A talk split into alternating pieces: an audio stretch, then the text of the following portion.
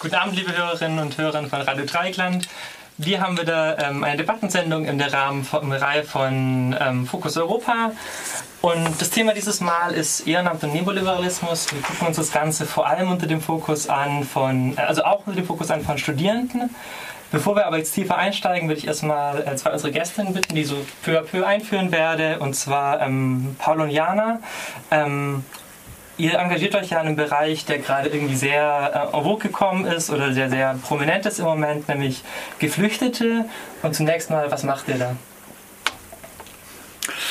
Ähm, genau, also ich bin äh, bei Medinetz aktiv. Das ist eine ähm, antirassistische Gruppe, die sich äh, schwerpunktmäßig mit der Gesundheitsversorgung von ähm, Geflüchteten und äh, insbesondere von Illegalisierten beschäftigt.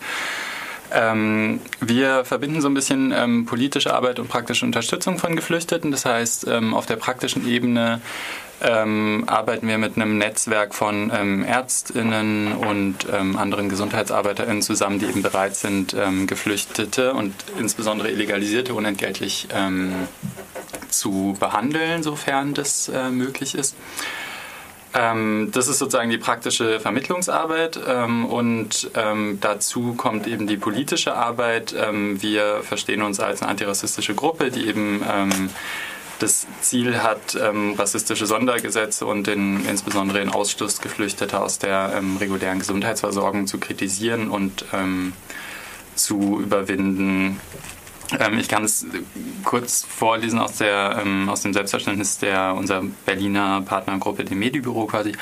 Ähm, die schreiben, also seit der Gründung verfolgen wir als antirassistische Initiative das Ziel, die Gesundheitsversorgung von illegalisierten Flüchtlingen und MigrantInnen auf politischem und pragmatischem Wege zu verbessern. Da der faktische Ausschluss von Illegalisierten aus dem regulären Gesundheitssystem vor allem politisch begründet ist, wollen wir durch Öffentlichkeitsarbeit Bewusstsein schaffen für diese Problematik und fordern politische Lösungen.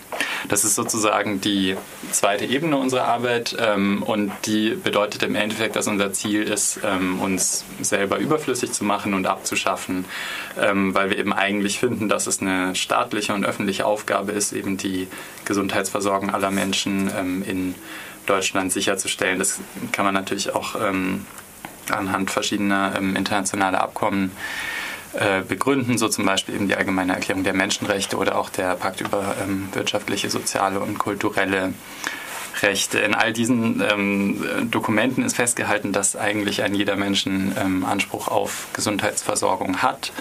Und ähm, wir finden, es kann nicht sein, dass ähm, ja, im Endeffekt Menschen in Deutschland das ähm, in ihrer Freizeit und unentgeltlich gewährleisten müssen. Wir wollen, dass der Staat eben dafür aufkommt und äh, dafür setzen wir uns dann auch praktisch politisch ein. Johann, was macht ihr? Hab, äh, du bist ja in einer Initiative ähm, aktiv, die ähm, Deutschkurse macht für Geflüchtete. Wie stellt man sich das vor? Genau, also ich bin Jana und ähm, ja, wir geben Deutschkurse für Geflüchtete, aber das war eigentlich nicht die ursprüngliche Intention von den Deutschkursen, die im Freiburg im Rasthaus stattfinden, sondern ähm, vor ungefähr zehn Jahren, als es angefangen hat, äh, war eigentlich die Hauptzielgruppe Illegalisierte.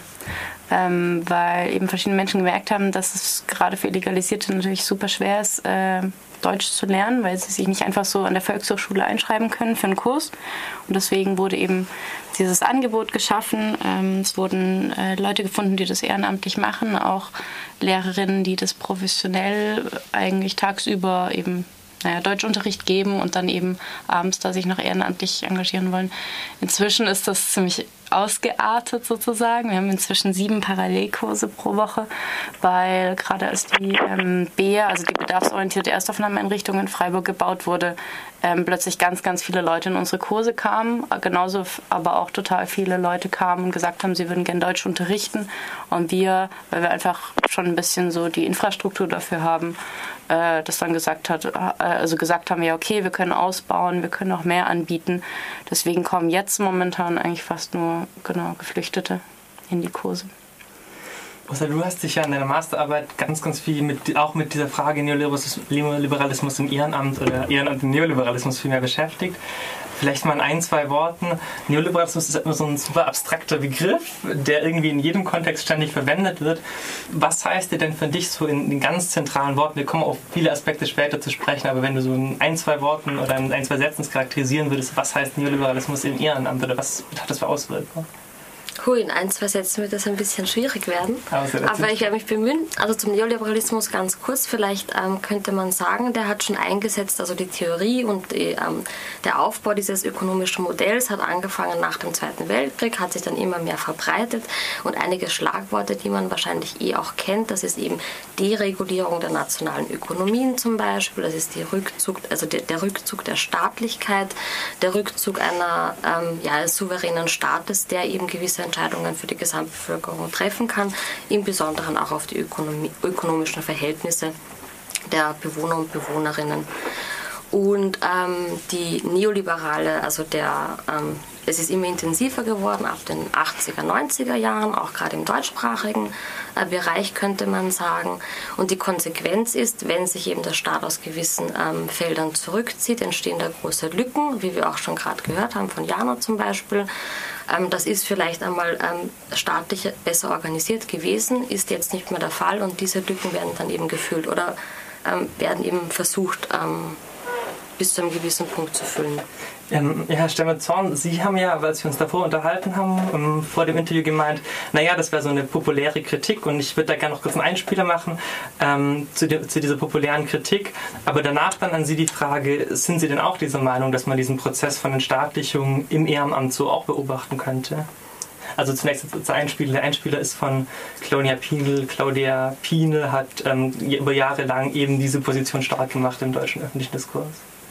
Mir geht es um diese Form von freiwilligen Arbeit, wo Dinge getan werden für umsonst oder erwartet wird, dass sie für umsonst getan werden, die noch vor 20 Jahren Teil der öffentlichen Daseinsvorsorge waren. Also in der Pflege oder beim Grünflächenamt oder im kommunalen Kulturbereich oder in der Bildung, Stichwort Ganztagsbetreuung, ne, wo dann Hausaufgabenbetreuung und individuelle Leseförderung wird dann outgesourced an Freiwillige. Ja, früher haben das die Schulen geleistet. Da muss man sich fragen, warum leisten sie das heute nicht mehr? Warum leisten das Schulen in anderen Ländern? Ja, ähm, ich will jetzt, also die Frage wäre, als wir uns davor unterhalten hatten, meinten Sie ja, das war so eine populäre Kritik und da gäbe es auch andere Tendenzen. Ähm, wie sehen Sie das denn so global und wo sehen Sie andere Tendenzen? Also ich glaube, es ist grundsätzlich schwierig, in dieser Frage erstmal alles Ehrenamt in einen Topf zu werfen. Ich glaube, da sind, haben wir sehr unterschiedliche ähm, Formen von Engagement, die in sehr unterschiedlichen Kontexten auch zur, zum, zur Staatlichkeit und zum Engagement des Staates stehen. Es ist richtig sicherlich, dass der Staat oder von öffentlicher Seite aus das Ehrenamt immer wieder jetzt oder häufiger auch im Kontext der Daseinsvorsorge äh, stark macht und äh, sagt, hier brauchen wir dringend auch wieder oder neu äh, ehrenamtliches Engagement. Und ähm, das ist aber hat ja auch seine Gründe. Frau Pienel äh, spricht in ihrem Beitrag jetzt an zum Beispiel den Bereich der Ganztagesbetreuung oder im Bereich der Pflege, wo jetzt der Staat sich zurückzieht äh, und dies die Ehrenamtlichen machen lässt.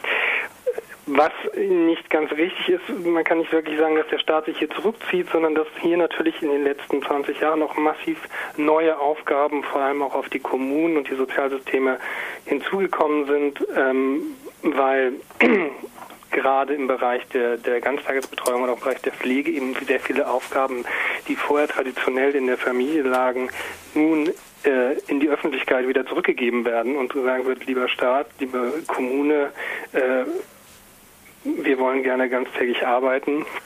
Äh, kümmert euch um unsere Kinder oder wir sehen uns gerade nicht in der Lage, unsere Älteren zu pflegen.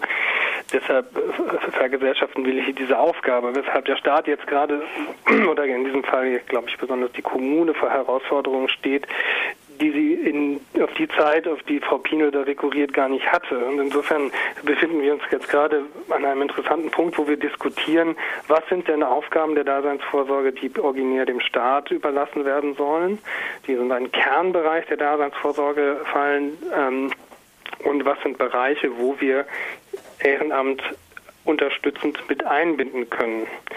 Ähm, und ich finde, es ist gut, diese Diskussion zu führen und zu sagen, es sind nicht nur Aufgaben, die alles muss vom Staat oder im neoliberalen Sprech, äh, alles muss der Markt regeln, sondern dass man eben auch die Frage äh, diskutiert, was können hier Bürgerinnen und Bürger in ihrer Rolle als Ehrenamtliche oder Engagierte auch machen. Ich denke, was klar ist, dass ähm, man in diesem Zusammenhang ehrenamtliches Engagement nicht als eine Ressource fest einplanen kann, die immer zuverlässig überall verfügbar ist. Ich glaube, das funktioniert nicht. Aber zumindest sich der Diskussion zu stellen, wo können Kommunen auch gerade Anreize dafür schaffen, dass ähm, Bürgerinnen und Bürger sich in diesen Bereichen engagieren, ist durchaus legitim aus meiner Sicht. Ähm, ich habe jetzt gerade, wir hatten ja mit dir, mit Paul, jemand vom Mediennetz da. Mir hat sich das immer so dargestellt, als wäre das bei euch ja eigentlich schon de facto was, was, was notwendig ist. Oder wie, wie würdest du das sehen? Ja, auf jeden Fall. Ähm, also wenn man jetzt kein ähm, offensiver Rassist ist und sagt, ähm, Geflüchtete und Menschen ohne Papiere haben äh, keinen Anspruch auf eine vernünftige Gesundheitsversorgung, dann ähm, kann man es, glaube ich, nicht anders sehen, als dass es notwendig ist, ähm, dass sich jemand eben um, um die medizinische Betreuung von Menschen, von diesen Menschen kümmert. Ähm, Genau, deswegen kann ich in dem Bereich, in dem ich aktiv bin, auf jeden Fall sagen, dass es eine notwendige Arbeit ist und ähm, dass sich der Staat da aber ähm, teilweise nicht für verantwortlich fühlt, im, im, Fall von Menschen ohne Papiere, die sozusagen aus Sicht des Staates keine Existenzberechtigung in Deutschland haben. Ähm, oder aber bei Geflüchteten, die also im Asylverfahren sind oder eine Duldung haben oder in verschiedenen äh, Stadien ihrer Asylantragstellung sind. Die unter das Asylbewerberleistungsgesetz fallen und eben eine sehr eingeschränkte Gesundheitsversorgung haben, die ähm, eigentlich ähm, nach unserem Verständnis auch nicht mit dem Grundgesetz vereinbar ist, also mit der Würde des Menschen. Und so hat es ja auch äh, das Bundesverfassungsgericht, ähm, ich glaube 2012 geurteilt, was sozusagen die reduzierten ähm, Sozialleistungen für Geflüchtete angeht, äh, das überträgt sich unseres Erachtens eins zu eins auf die Gesundheitsversorgung. Also das ist äh, ja, das ist sozusagen die Würde des Menschen, die da angetastet wird, wenn, äh, wenn Menschen in Deutschland leben und keine angemessene und vollwertige reguläre Gesundheitsversorgung bekommen wo ähm, einfach mal die Runde gefragt, wo würden Sie oder wo würdet ihr denn so eine Grenze, also du, du hast jetzt gerade ein sehr totales Statement irgendwie gegeben, aber wie würdet ihr oder wie würden Sie diese Grenze ziehen, wenn sie überhaupt sinnvollerweise gezogen werden sollte, zwischen notwendigen Daseinsvorsorge mit ähm, ja, vollziehenden oder sicherstellenden Aufgaben und Aufgaben, die eher ein Surplus, ein Überschluss sind? Also ich kann dem, dem Herrn, der vorher gesprochen hat, ähm, durchaus recht geben, dass man das Ehrenamt sich immer sehr genau anschauen muss, glaube ich. Also das Ehrenamt ist ein riesiger Begriff, ehrenamtliches mhm. Engagement. Es gibt auch sehr viele Termini, Freiwilligenarbeit und so weiter. Das ist immens riesig. Das heißt, ähm, man kann das, glaube ich, gar nicht so allgemein formulieren, eben das Ehrenamt sollte oder das Ehrenamt darf nicht und so weiter, sondern man muss sich einfach die jeweiligen Bereiche ganz genau anschauen. Und von dem her kann man, also ist das eine sehr, ist, glaube ich, eine Problematik, die in diesem Bereich vorhanden ist, dass es ein bisschen über einen Kamm geht und man sagt eben Ehrenamt, ähm, keine Ahnung, wird jetzt nur noch von, also nimmt zu stark zu oder wie auch immer. Also so würde ich das formulieren. Es gibt Tätigkeiten, das ist durchaus in Ordnung, dass sie ehrenamtlich ausgeführt werden, wie zum Beispiel ich bin in einer Blaskapelle aktiv oder ich bin, keine Ahnung, ich habe ein, ein Hobbymuseum und das finde ich ganz toll. Und da gibt es eben andere Bereiche, ähm, wie wir jetzt eben gerade gehört haben, wo das eben durchaus eine absolute Notwendigkeit ist und das ist eben auch nicht mal mit den ähm, Gesetzestexten vielleicht vereinbar. Ich finde, da ist ja auch gar nicht so arg die Abgrenzung ähm, ob es jetzt notwendig ist oder nicht, aber mir geht es auch viel darum, dass es bestimmte Aufgaben gibt, die der Staat eigentlich ja schon übernimmt, aber es nur nicht ausführlich genug macht. Also halt sowas wie medizinische Versorgung, das ist eigentlich eine Aufgabe des Staates und ich glaube, da sind sich auch alle relativ sicher, dass es jetzt nicht total privatisiert werden sollte und nicht. Aber trotzdem werden davon Leute ausgeschlossen und wenn dann da ein Ehrenamt stattfindet, dann finde ich das irgendwie problematisch, weil ich finde, dann tut der Staat seine Aufgabe eben nicht erfüllen. Und genauso bei Deutschkursen meiner Meinung nach. Also ich meine, es gibt Integrationskurse und auch so an der Volkshochschule ähm, gibt es ja eigentlich auch offiziell Deutschkurse. Und warum reichen diese Kurse nicht für alle? Aber den Deutschkurs ist in Österreich zum Beispiel so, die sind für Leute, die ähm, um das Asyl gerade, also in dieser Bewerbungsphase sozusagen sind, also noch keinen Asylstatus haben, mhm. die haben kein Recht auf einen Deutschkurs. Das ist eine rechtliche Situation, die hat der Staat so festgelegt. Mhm. Das heißt, hier ist dann das Ehrenamt ähm, auch wenn man es ähm, nicht als positiv befindet, fühlt eben eine gewisse Lücke, die eben der Staat gar nicht mal seine eigene Aufgabe sieht in diesem Fall. Also ich würde vielleicht mal ähm, eine Frage in die Runde stellen, auch wenn ich äh, selber eigentlich hier nicht als Interviewer bin. Ähm, mir ist tatsächlich, als ich mich auf diese Sendung so ein bisschen vorbereitet habe vorhin und darüber nachgedacht habe, etwas unklar geworden, was eigentlich denn Ehrenamt sein soll. Jetzt haben ähm, Sie beide ja schon darauf angesprochen, ähm, dass man sich das sehr genau anschauen muss, worüber man da spricht. Sozusagen, ich habe so ein bisschen versucht, verschiedene Sachen im Kopf durchzugehen und hatte den Eindruck, naja, eigentlich, also es gibt einfach Arbeit, das ist Lohnarbeit. Und dann gibt es Arbeit, die ist gerade nicht bezahlt, die müsste aber bezahlt sein. Dazu gehört äh, zum Beispiel die Gesundheitsversorgung von Geflüchteten oder auch ähm, Deutschkurse für ähm, Geflüchtete. Und dann gibt es Bereiche, da machen Leute halt Sachen in ihrer Freizeit, weil sie Spaß dran haben, als Hobby zum Beispiel. Und eigentlich ist mir unklar, wo da eigentlich zwischendrin noch das Ehrenamt Platz findet. Außer an den Stellen, wo man Sachen macht, die eigentlich öffentlich finanziert werden müssten, die es aber gerade nicht werden. Und dann würde ich aber sagen, da muss man dann eben politische Arbeit machen und sozusagen die, die praktische Unterstützung, die man da leistet, eben begleiten durch die politische Forderung, dass eben ähm, ja im Endeffekt die öffentliche Hand dafür einspringen muss und äh, gesetzliche Regelungen gefunden werden müssen, wie diese äh, Tätigkeiten dann eben finanziert werden und bezahlt. So, aber vielleicht können dann, genau, Sie beide mal ein bisschen äh, darauf eingehen, was eigentlich Ehrenamt sein soll. Darf ich dazu was sagen? Mhm, ähm, also ich glaube, ähm, die Grenzen sind gerade im Bereich, wenn man über Daseinsvorsorge und auch die, über die Kommune redet, sind da ja sehr fließend, auch sehr dynamisch. Also äh, auch historisch sehr dynamisch. Wir haben eigentlich, wenn man guckt, die ganze kommunale Selbstverwaltung in Deutschland wurde mit den Stein-Hardenbergschen ähm, Städtereform schon im Anfang des 19. Jahrhunderts eigentlich rein ehrenamtlich organisiert. Es waren alles Ehrenämter in der kommunalen Selbstverwaltung im Ursprung und diese Tradition ist in den Kommunen natürlich nach wie vor noch sehr stark. Wir haben ja auch zum Beispiel hoheitliche Aufgaben wie die Feuerwehr oder auch Rettungsdienste zum Teil, die wir Ehrenamtlichen übertragen in der Freiwilligen Feuerwehr. Also wir haben da gar nicht so häufig auch im Bereich der Kommunen oftmals gar nicht so äh, klare äh, Zuweisung, also schon klare Zuweisung, aber man kann nicht sagen, alles, was irgendwie dringend nötig ist, ist dann auch zwangsläufig hauptamtlich, sondern es gibt auch, wie bei den Wahlhelfern, auch eben immer auch Sachen, die in den Kommunen nach wie vor ehrenamtlich äh, organisiert werden und trotzdem sozusagen unabdingbar sind. Ähm, das ist so das eine. Zum anderen kann man auch sagen, Ehrenamt ist ja eigentlich auch ganz klassisch, dass die zunächst mal in die ehrenamtlich zunächst mal in Lücken springen, die der Staat lässt und die der Staat auch noch gar nicht als Handlungsfeld so richtig wahrgenommen und erkannt hat. Das ist auch historisch in der ganzen sozialen Arbeit ganz häufig zu beobachten, dass wir also immer eine Notlage hatten oder ein, ein gesellschaftliches Problem. Das hat der Staat zunächst mal als solches gar nicht wahrgenommen. Dann gab es Bürgerinnen und Bürger, die gesagt haben, das müssen wir aber lösen und weil es dafür noch überhaupt keine Finanzierungsstrukturen oder rechtlichen Rahmenbedingungen gab, fangen sie jetzt einfach mal an und machen was.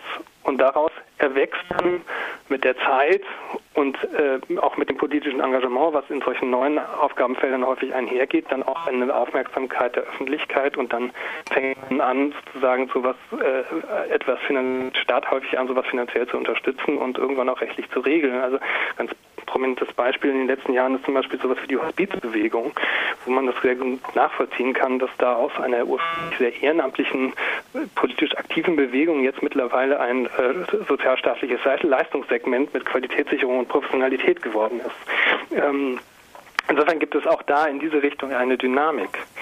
Ähm, vielleicht könnte man sagen, der Staat hat vielleicht in Fragen dieser Daseinsvorsorge vor allem eine Gewährleistungsfunktion oder vielleicht die Kommune, sagt, okay, wir müssen dafür sorgen, dass es läuft. Und wenn wir Ehrenamtliche haben, die das machen, dann ist es vielleicht auch okay. Und wenn sie es nicht machen, dann muss der Staat aber als Garant einspringen und es dann anders organisieren.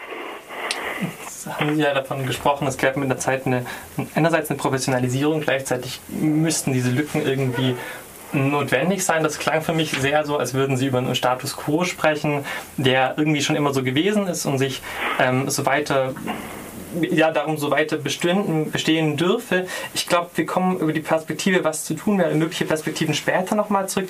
Ich würde ähm, gern nochmal auf einen Punkt zurückgehen, den ich ähm, gerade in Bezug auf das Engagement hinsichtlich Flüchtlingen irgendwie ganz stark sehe, dass ich ganz, ganz viele Leute kenne, die über Überforderungen klagen und würde dann nochmal ganz kurz Claudia Pine zu Wort kommen lassen.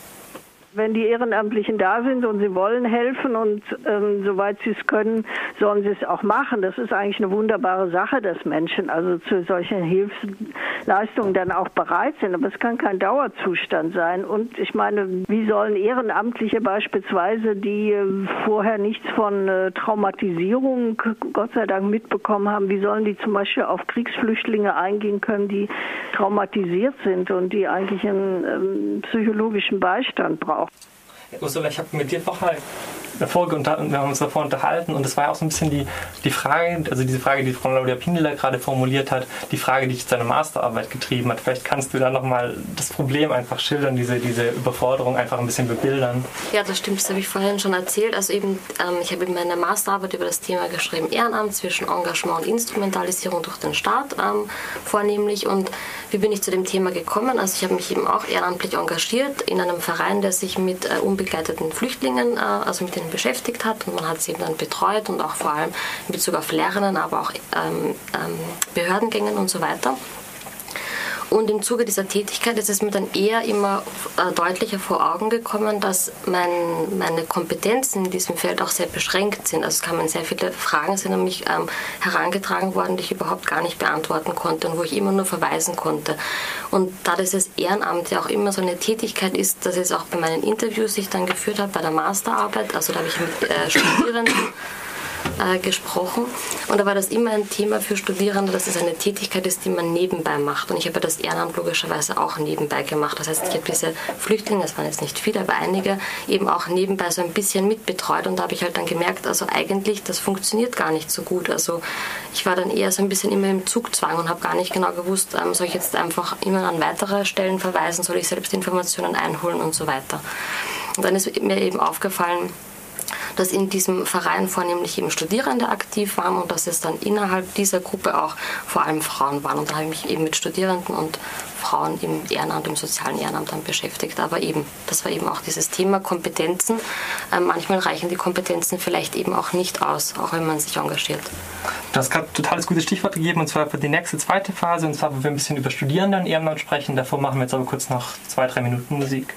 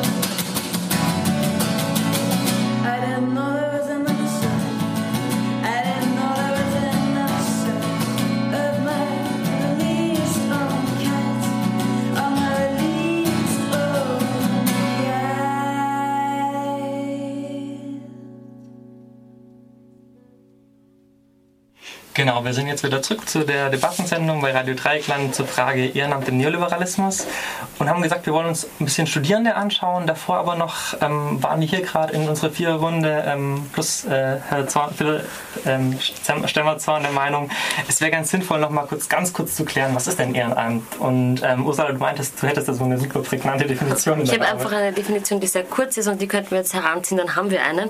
Die heißt äh, Freiwilligenarbeit oder eben Ehrenamt, das könnte man synonym sehen ist eine Leistung, die freiwillig und ohne Bezahlung für Personen außerhalb des eigenen Haushalts erbracht wird. So schreibt es die Statistik Austria und da sieht man eben, es ist ein unendlich ähm, diffuses und breites Feld und so sind eben mhm. aber auch die offiziellen Definitionen gefasst. Das heißt, der, ja, okay. der Begriff ja, ist ein sehr breiter. Das, so. ist, das ist schlicht und praktikabel ist gut. Leider vergesse ich manchmal, dass Sie auch hier sind, aber es ist schön, dass wir einer Meinung sind. Ja, man könnte natürlich jetzt anfangen, aber das ist okay. Ja, nein, also kein akademischer Zirkel hier. Ja, genau. Jetzt, genau. Das wird jetzt wahrscheinlich mit der ganz klassisch kurzen. Äh genau. Ähm, und zwar, wenn wir uns halt Studierende anschauen äh, oder wenn wir uns vielmehr ehrenamtlich Engagierte anschauen, dann fällt uns irgendwie auf, dass da super viele Leute dabei sind, die eigentlich eher besonders gut verdienen oder in gesellschaftlich privilegierten Positionen sind. Also die, die, die Bundesregierung oder der Ehrenamtsbericht spricht davon, dass ähm, das Menschen sind, die besonders gut in die Gesellschaft eingebunden seien. Ähm, wenn man sich dann die Statistiken genauer anguckt, dann fällt auf, dass ähm, relativ viel also überdurchschnittlich, also unter den Studierenden überdurchschnittlich viele Leute auch im Vergleich ähm, engagiert sind. Also allgemein ist es ein Drittel der Leute über 15, bei Studierenden ist es über 41 Prozent. Ähm, Jetzt ist die Frage, naja, was heißt das denn eigentlich, wenn man so privilegiert ist und sich dann engagiert? Was für Auswirkungen hat das möglicherweise auf das Engagement, auf den Charakter des Engagements oder auf die Fragestellung? Ja, vielleicht fragt ihr einfach mal Leute, die das selber machen. Was, was, was beobachtet ihr ja, so in ihrer eigenen Arbeit? Ich bin definitiv der Meinung, dass ich das auch nur machen kann, weil ich eben, also ich meine, kann man auch ehrlich und offen sein. Ich meine, ich bin privilegiert, meine Eltern unterstützen mich und ähm, unterstützen mich, dass ich studiere, aber ein Studium ermöglicht mir eben auch, dass ich re relativ gesehen viel Zeit habe, also auch mehr Zeit, glaube ich, als jemand, der ja, also in Ausbildung ist und die Zeit nutze ich eben für, für solche Sachen und das ist also für meine Deutschkurse jetzt zum Beispiel und das ist, das ist mir halt nur da, also aufgrund dessen möglich und das also ich weiß das auch, aber ich glaube, viele vergessen das so ein bisschen und dann ist es immer so, ja wie, du machst nichts Ehrenamtliches, so, ja, so ist es halt nicht. Kann man sich, muss man sich leisten können. Also ich ähm, würde dir zustimmen. Ich würde sogar sagen, es ist ja fast unter Studierenden ja, gehört es ja eigentlich zum guten Ton mhm. oder ist es schon fast ein, eine Erwartung, dass man als Studierender sich irgendwo engagiert? Ähm, ich glaube auch, dass es vielleicht für viele Leute auch keinen großen Unterschied macht, ob ich jetzt in der Blaskapelle im Sportverein oder in einer antirassistischen Initiative bin. So, da würde ich einen größeren Unterschied sehen ähm, weil es sozusagen ganz andere Ziele hat und weil ich sagen würde, ich mache meine politische und auch praktische antirassistische Arbeit ähm, nicht prinzipiell, weil sie mir Spaß macht, sondern weil ich sie notwendig finde. Wohingegen ich sagen würde, Leute, die in der Blaskapelle oder im Sportverein sind, die machen das vermutlich, weil es ähm, ihnen Spaß macht und weil es ihr Hobby ist in allererster Linie. Und ähm, sozusagen eine zweite Ebene wäre so ein bisschen, was, äh, ja, was motiviert eigentlich Leute, sowas zu machen? Und ich glaube, da ähm, kommen wir vielleicht auch wieder zum Thema Neoliberalismus und Ehrenamt zurück, nämlich ähm, macht man es eigentlich, weil man davon überzeugt ist oder macht man es für seinen Lebenslauf, wenn man es da reinschreiben kann und weil man sich als Studierender oder als Studierter äh, kaum leisten kann, einen Lebenslauf zu haben, in dem nicht unter soziales Engagement mindestens fünf Punkte aufgelistet sind. Das war ja bei deiner Masterarbeit auch ein ganz, ganz großes Thema. Vielleicht kannst du da einfach ein paar mehr Beispiele geben oder? Ja, also ich habe ähm, kurz, also das erste, erste Punkt zu diesem Thema Selbstverständnis. Also ich habe eben auch ähm, Studierende befragt, die eben ein Ehrenamt im klassischen Sinn, wie wir es eben ähm, vorhin in der Definition gehört haben, ausführen ähm, gefragt, wie sie eben ihre Tätigkeit definieren würden und auch wie das eben in ihrer Vergangenheit war, was sie schon gemacht haben an Tätigkeiten. Und da kam dann oft im Zuge des Gesprächs raus, dass manchmal gar nicht klar war, ob das jetzt ein Ehrenamt war, ob das ein Praktikum war, ob das ein Engagement in irgendeiner loseren Form war. Das heißt, diese Begrifflichkeiten sind ja auch sehr, sehr variabel und gerade zwischen Ehrenamt und Praktikum, wenn wir jetzt auf Studierende schauen, ist natürlich Praktikum spielt eine wichtige Rolle. Ähm, da sind die Grenzen sehr, sehr fließend zwischen diesen beiden Bereichen und gerade Praktika sind ja wirklich also sozusagen das A und O äh, von vielen Lebensläufen. Das heißt, da ist immer die Grenze sehr, ähm, nicht sehr ähm, gut ziehbar. Und dann noch zu diesem zweiten Punkt, den du gerade vorher schon erwähnt hast, eben mit dem, dass es zum guten Ton gehört, dass man eben auch sich ähm, engagiert mir ging es dann eben auch gerade in dem, in, in Hinblick auf dieses neoliberale Modell stark um die Selbstregulierung auch. Also was möchte man eigentlich auch von sich selbst sozusagen haben? Was erwartet man sich vom eigenen Selbst?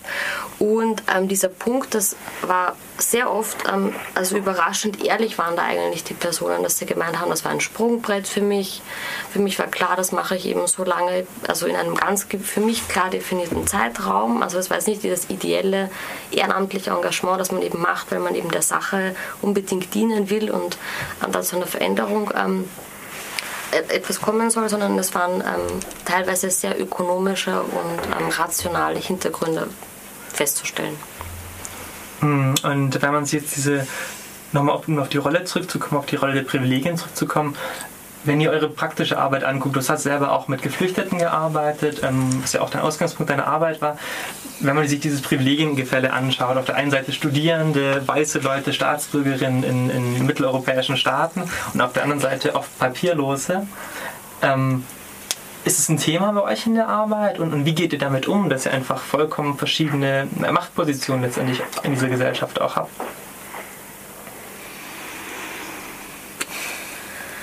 Finde ich schwierig. Also ich bin bei den Deutschkursen zum Beispiel, ich versuche nicht so viel über mich zu erzählen. Ähm, vielleicht, das ist vielleicht auch so ein bisschen, ähm, vielleicht nicht, nicht ehrlich, aber ich, ich will halt das irgendwie für zwei Stunden machen und dann ähm, habe ich halt, also am Anfang habe ich das eben nicht so gemacht und habe ich halt gemerkt, dass ich es über diese zwei Stunden des Deutschkurses halt noch drei Tage lang mitgezogen habe, was ich halt so ähm, da erlebt habe oder was für Geschichten ich gehört habe. Deswegen erzähle ich nicht so viel, aber immer, wenn was kommt, also immer, wenn ich dann doch mal irgendwie erzähle, dass ich an der Uni studiere oder so, ähm, dann merkt man schon eben, dass, dass es sehr, ja, sehr, sehr unvorstellbar manchmal teilweise ist. Also ähm, dass, ähm, ich weiß auch nicht, wie ich, wie, ich, wie ich das genau meine, aber dass dass die Lebenswelten ich, sich unterscheiden? Ja, genau, dass die Lebenswelten sich so unterscheiden und dass da zwar irgendwo auch eine Dankbarkeit ist, aber auch sofort, also, und das erwarte ich aber auch gar nicht, aber sondern auch so, sofort ein gewisser, ähm, so eine gewisse Selbstreflexion auf die, auf die also Schüler selber, dass sie ähm, eben nicht in dieser Lage sind wie ich und es dadurch nochmal erst verdeutlicht wird ähm, dass ich ihnen sozusagen was gebe und gleichzeitig aber auch noch so viel dafür bekomme. Also ein Studium. Ich finde das auch einen interessanten Punkt, dass ja oft eben, wenn man dieses, gerade in der aktuellen Zeit wird der Ehrenamt sehr, sehr stark auch wieder so gepusht, also auch von politischer Seite notwendig und so in Österreich alle Politiker, Politikerinnen in höheren Posten loben das und das ist jetzt unabdingbar und das greift dann auch ein bisschen so auf die Normalbevölkerung über. Das heißt, wenn man so von seinem Ehrenamt erzählt, immer was zurückkommt, ist immer extrem ähm, positiv. Das ist schon fast, finde ich, mhm. also das sorgt ja. für ein unangenehmes Gefühl sozusagen, ach ja, und das ist die und die und die macht ja das und das Ehrenamt.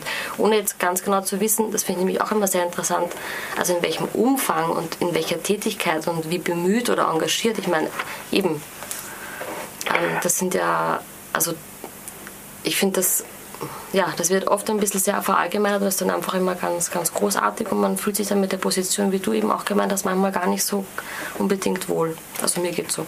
Also ich habe ja gerade einen Punkt formuliert, den ich in einem Interview mit ähm, einem ähm, Aktivisten von Geflüchteten ganz stark gemacht gesehen habe. Und zwar hat gesagt, naja, es geht eigentlich um eine klassistische und rassistische Selbstaufwertung von einer privilegierten Klasse, nämlich von weißen Studierenden. Das klingt ja super negativ. Herr Stemmerzorn, ist es so auch also wie würden Sie diese Kritik sehen oder sehen Sie da auch positive Aspekte darin, in diesem Zusammentreffen verschieden privilegierter Gruppen? Also zumindest, ähm, also ich, ich, ich kenne, bin weiß um die Diskurse der Critical Whiteness und ich habe auch, äh, wenn man sich jetzt anguckt, sind Studierende sicherlich keine benachteiligten äh, Gruppen, aber warum sie jetzt ausgerechnet wahnsinnig privilegiert sind, weiß ich jetzt auch nicht zu sagen. Also sie sind, glaube ich, weder gesellschaftlich besonders mächtig, noch ähm, verfügen sie über viel Geld. Was sie natürlich haben, ist sozusagen Zugang zu Bildung in einer privilegierten Form und sie haben natürlich oftmals, oder hoffentlich ist es immer noch so, ähm, ein bisschen mehr Zeit, beziehungsweise flexibel im Umgang mit flexibel im Umgang mit Zeit, was ihnen sozusagen Engagement oftmals hilft. Ob sie jetzt nun so wahnsinnig privilegiert sind in dieser aktuellen Situation, in der sie sich befinden, weiß ich gar nicht. Ähm, ähm, die Frage ist ja, was, was resultiert denn am Ende daraus? Soll man sich jetzt nicht engagieren, weil man weiß, männlich und deutsch ist oder äh, weil man damit zu einer äh, einem Gefälle irgendwie oder weil man sich sozusagen dann äh, noch bessere Ausbildungs äh, Ausgangsbedingungen gesellschaftlich äh, verschafft äh, als Leute, die sich nicht engagieren. Ich glaube, es ist relativ schwierig. Also Menschen, die sich freiwillig engagieren, sollen das ja auch tun. Sie sollen sicherlich darum wissen. Ähm, dass es auch Menschen, andere, andere Menschen gibt, die diese Zugänge nicht haben, aber für das Individuum sind die Konsequenzen ja trotzdem die gleichen es gibt was zu tun, mir sind Themen wichtig und ich möchte mich dafür engagieren. Ich kann das sozusagen daran jetzt erstmal nichts Negatives erkennen. Ähm, zumindest wenn man das auf individueller Ebene betrachtet. Ähm, und positiv ist natürlich, wenn man tatsächlich sich für Flüchtlinge engagiert, wenn man sich auch für in Lebenswelten oder für Menschen in Lebenswelten engagiert, die jetzt nicht sozusagen den eigenen privilegierten Hintergründen entstammen, kann es ja auch nur gut sein. Also es ist sozusagen äh, ja eine, ein, ein, ein Erforschen anderer Lebenswelten, auch ein Verstehen und ein Gewinnen an Empathie mit Menschen, die vielleicht nicht so privilegiert sind. Ich finde, das kann äh, eigentlich nichts Schlimmes sein. Ich glaube, bevor wir nochmal auf die Frage des Bewusstseins zurückkommen und gerade diese Spannung, die wir jetzt gerade hier, also ich habe hier viel skeptische Blicke, sehr viel Kopfschütteln gesehen. Bevor wir darauf nochmal zurückkommen, würde ich nochmal sagen, wir machen ganz kurz Musik und ähm, Paul muss sich leider verabschieden und dann machen wir in zwei, drei Minuten weiter. Oder willst du noch ein Statement, hast du noch gerade großes Bedürfnis, unbedingt was zu sagen sofort? Ja, vielleicht antworte ich darauf noch ganz kurz. Also ähm, ich würde auch zustimmen, dass da nichts Negatives dran ist und sogar viel Positives, wenn äh, Menschen bereit sind oder Lust haben, sich mit Geflüchteten, mit ähm, keine Ahnung, Menschen mit Lernschwierigkeiten oder ähm, anderen Leuten zu beschäftigen, die vielleicht nicht in ihrer direkten äh, sozialen Umwelt immer präsent sind. So, ähm, das finde ich total gut. Ähm, ich würde allerdings sagen, dass eben die Perspektive von zumindest vielen verschiedenen Formen von ehrenamtlicher Arbeit eben eigentlich sein müsste, so wie es äh, eben bei uns bei Medinetz ist, dass man eigentlich es überflüssig macht, dass äh, diese Arbeit eben ehrenamtlich verrichtet wird. Ich, wie gesagt, kann da immer unser eigenes ähm, Beispiel anführen, weil ich es da besonders prägnant finde, aber ich finde, es gibt eben ganz andere Bereiche und das haben Sie, ähm, Herr Stemmer-Zorn, vorhin ja auch schon angesprochen, wo man sozusagen eine Initiative macht, vielleicht aus der Zivilgesellschaft eben ehrenamtliche Arbeit kommt, die bestimmte äh, Aufgaben übernimmt, mit der Perspektive aber, dass das ähm, eigentlich eben eine, eine Aufgabe der äh, des Staates oder der öffentlichen Hand ist, diese ähm, zu übernehmen. Und ich finde, das sollte eben in ganz vielen Bereichen von ehrenamtlicher Arbeit die Perspektive sein. Und dann macht es auch viel mehr Sinn, diese Arbeit zu machen, wenn man äh, wenn man es eben sieht als etwas, was eigentlich vorübergehend nur ehrenamtlich gemacht werden muss und dann ähm, ja perspektivisch eben staatlich geregelt werden müsste. Wäre es für dich okay, das nach der Musik zu sagen, oder?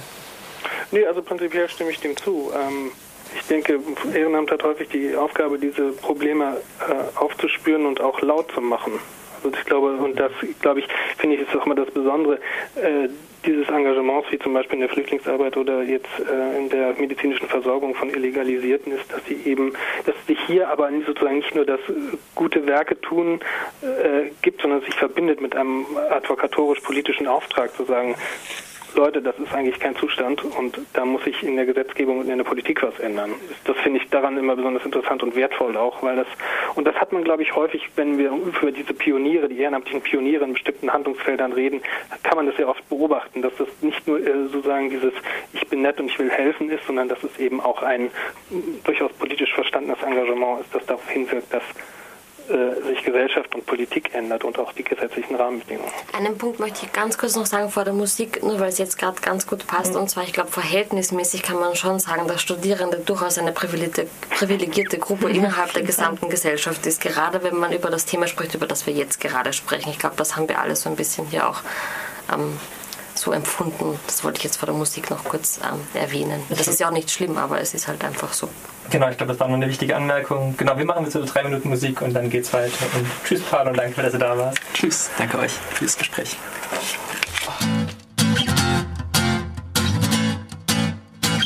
Everything is past when I was sitting inside.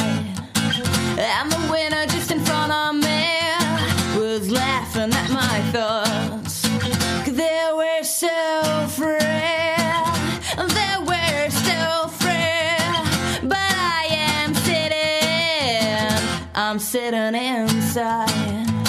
Oh, Only sitting inside. Yeah, I'm sitting inside. Oh, I'm sitting inside.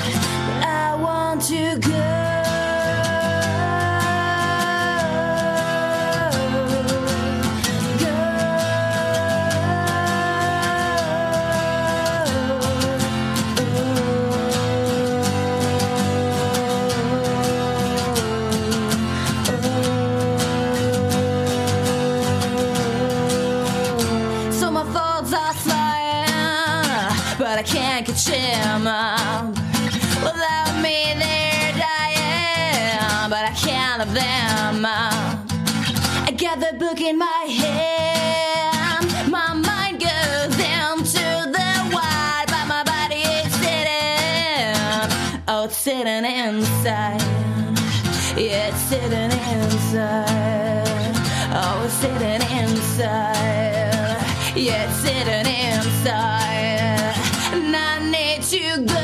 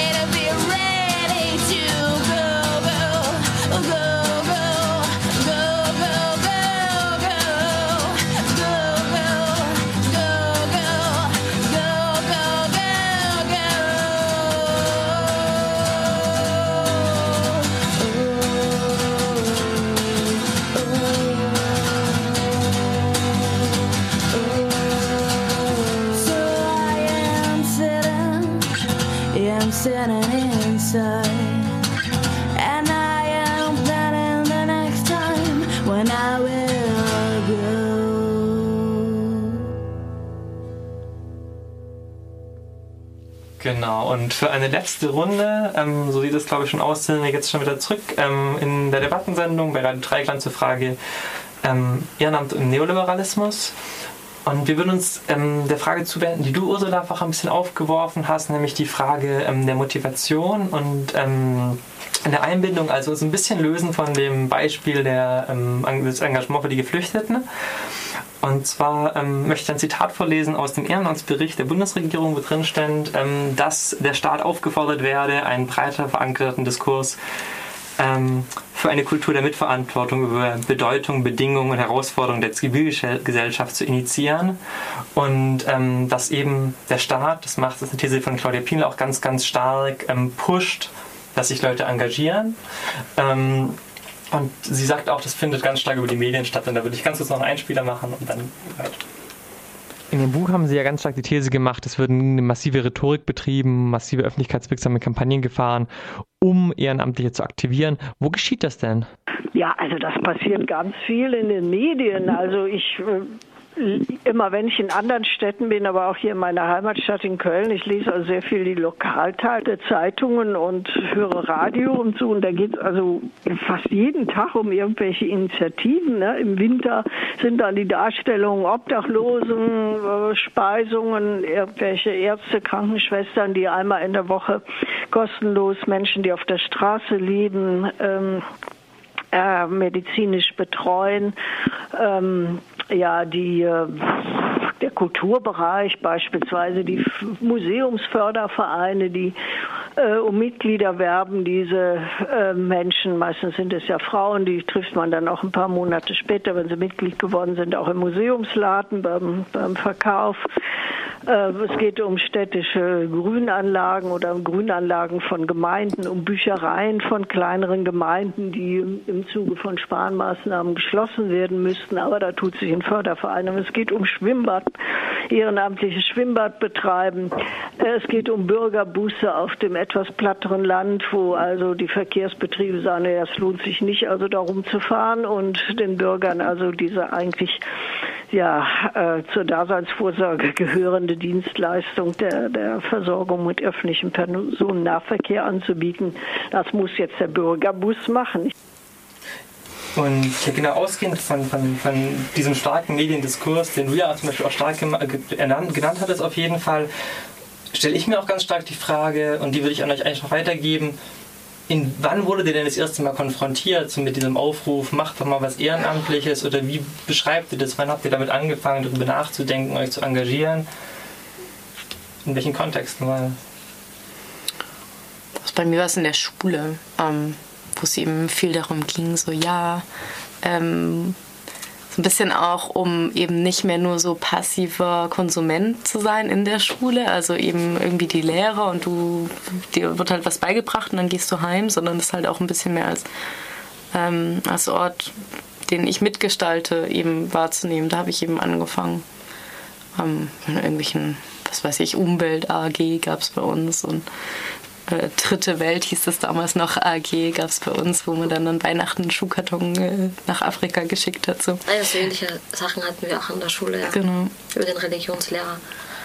Und plötzlich hat man halt Zeit in der Schule für, für Hobby, also für, für etwas, was man selber gestaltet und einem auch Spaß macht, verbracht. Und ja, ich glaube, so ähnlich war das eigentlich auch bei mir. Und erst dieses Ding, was eben auch gerade ähm, die Dame erwähnt hat vorhin, ähm, dass es eben so stark auch in den Medien ist, das fällt mir auch erst in den letzten Jahren auf. Ich kann das jetzt nicht genau ähm, erklären, ob das deshalb ist, weil ich mich jetzt länger mit dem Thema schon beschäftige oder weil es jetzt wirklich einfach ähm, massiv ähm, stärker vorkommt, das kann ich jetzt leider nicht so gut auseinanderdröseln. Aber ich kann eben auch nur sagen, dass es auch ganz, ganz präsent ist überall. Also wir haben jetzt eine Freiwilligenmesse in Wien zum Beispiel, die gibt es erst seit, seit 2012. Also die kann man noch gar nicht so lange in der Wahrnehmung haben. Es gibt einen Ehrenamtpass, den man ähm, ausfüllen und beantragen kann.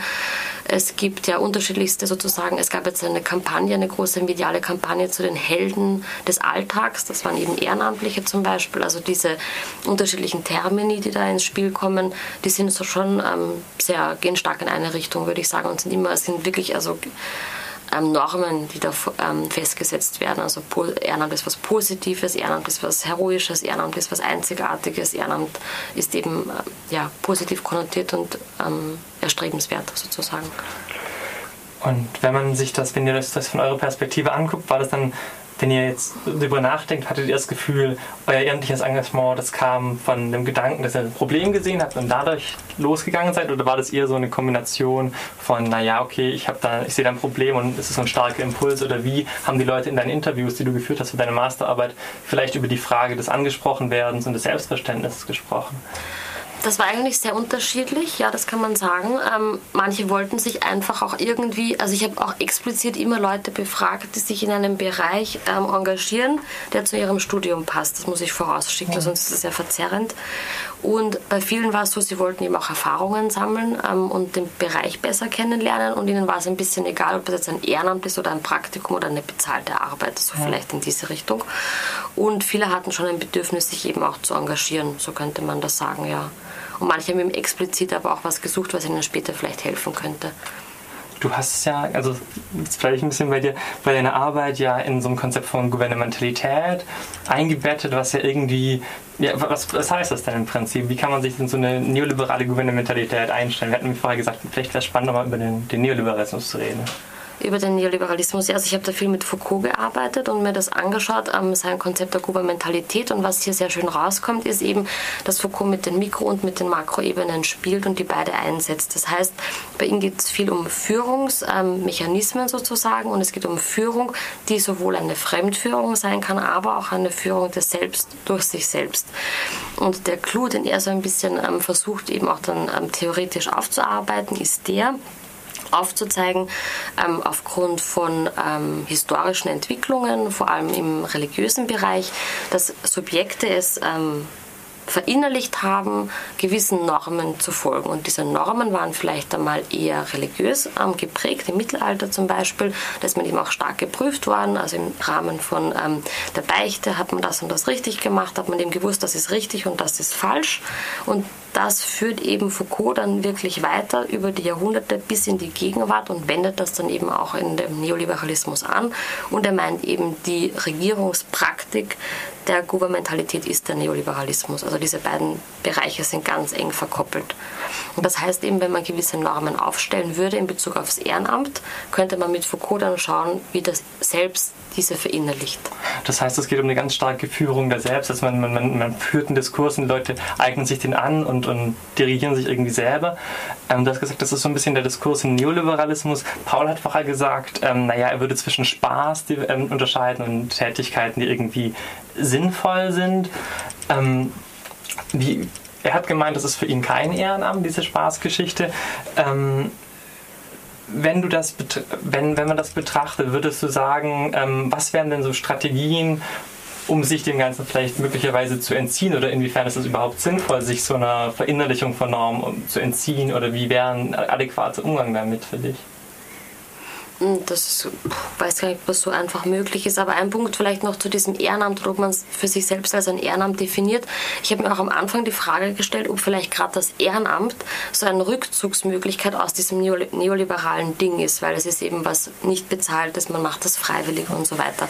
Und nach der Beschäftigung eben auch gerade mit Foucault und Mikro, Makro und so weiter, ähm, bin ich zu dem Schluss gekommen, nein, das ist natürlich überhaupt gar nicht möglich, weil nur weil es nicht bezahlt ist, ähm, besteht es ja nicht fern von ökonomischen Mechanismen, in denen wir allen Schulen existieren.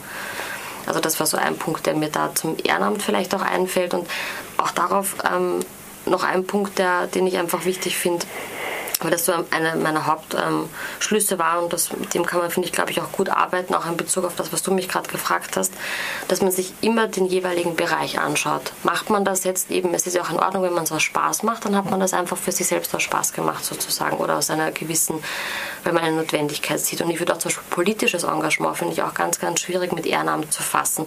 Und viele, die ich auch gefragt habe, die sich politisch Engagement, die, äh, politisch engagieren, die haben auch gesagt, also wirklich ich möchte gar nicht, dass du mich als Ehrenamtlicher definierst, weil die, viele, die sich politisch engagieren, sehen sich logischerweise nicht als Ehrenamtliche, weil das ist ja einfach ihre geistige Haltung, die sie vertreten. Also von dem her diesen Begriff vielleicht teilweise ein bisschen kleiner zu fassen für die eigene Wahrnehmung kann vielleicht helfen, dass man, ähm, dass man eine Idee bekommt, wie man, das, wie man damit für sich selbst gut umgehen kann blicke gerade auf die Uhr und ich sehe, wir haben 55, wir haben gerade nur noch vier Minuten auf der Uhr.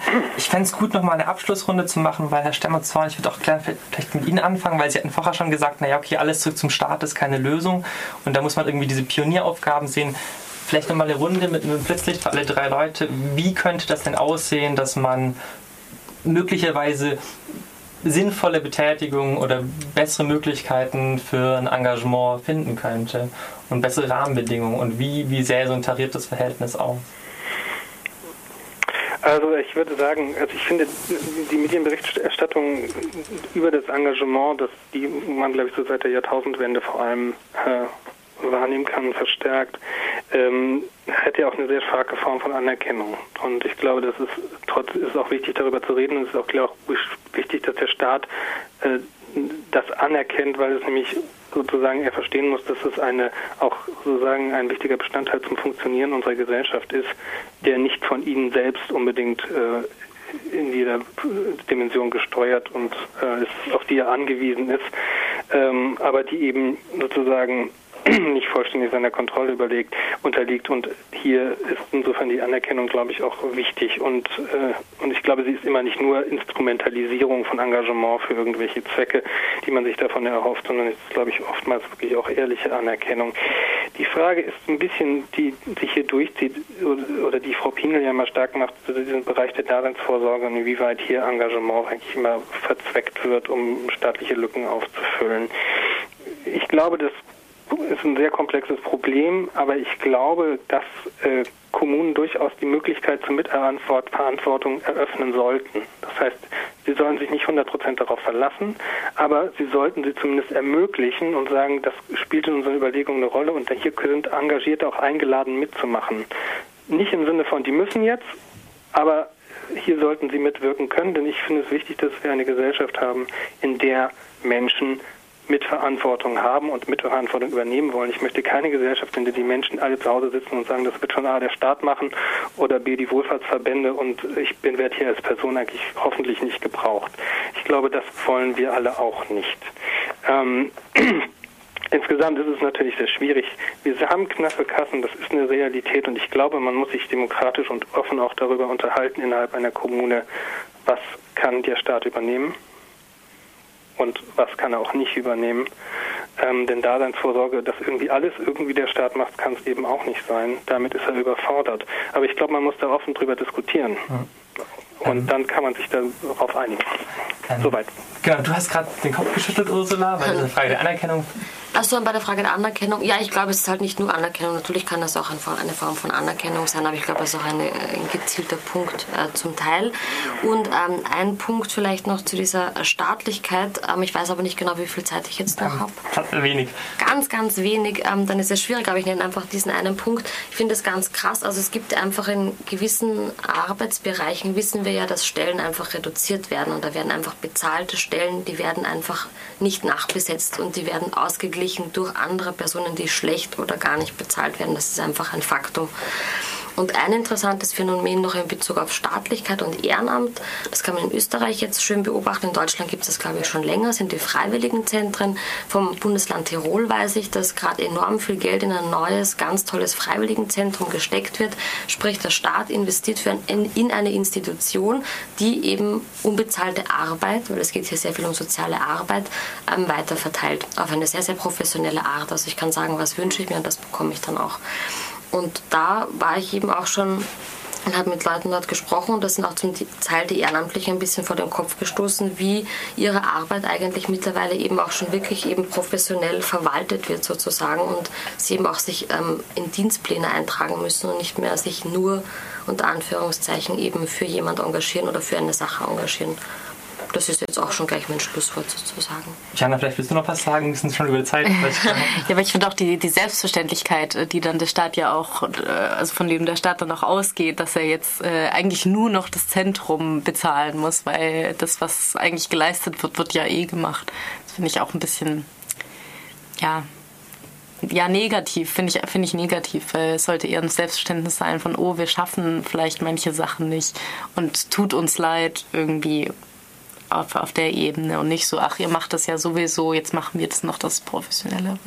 Okay, gut. Wie gesagt, wir sind über der Zeit. Ähm, vielen Dank, dass ihr teilgenommen habt. Ja, vielen Dank für die Einladung. Genau. Und ich würde mhm. sagen, wir geben zurück und machen weiter mit Musik. Danke.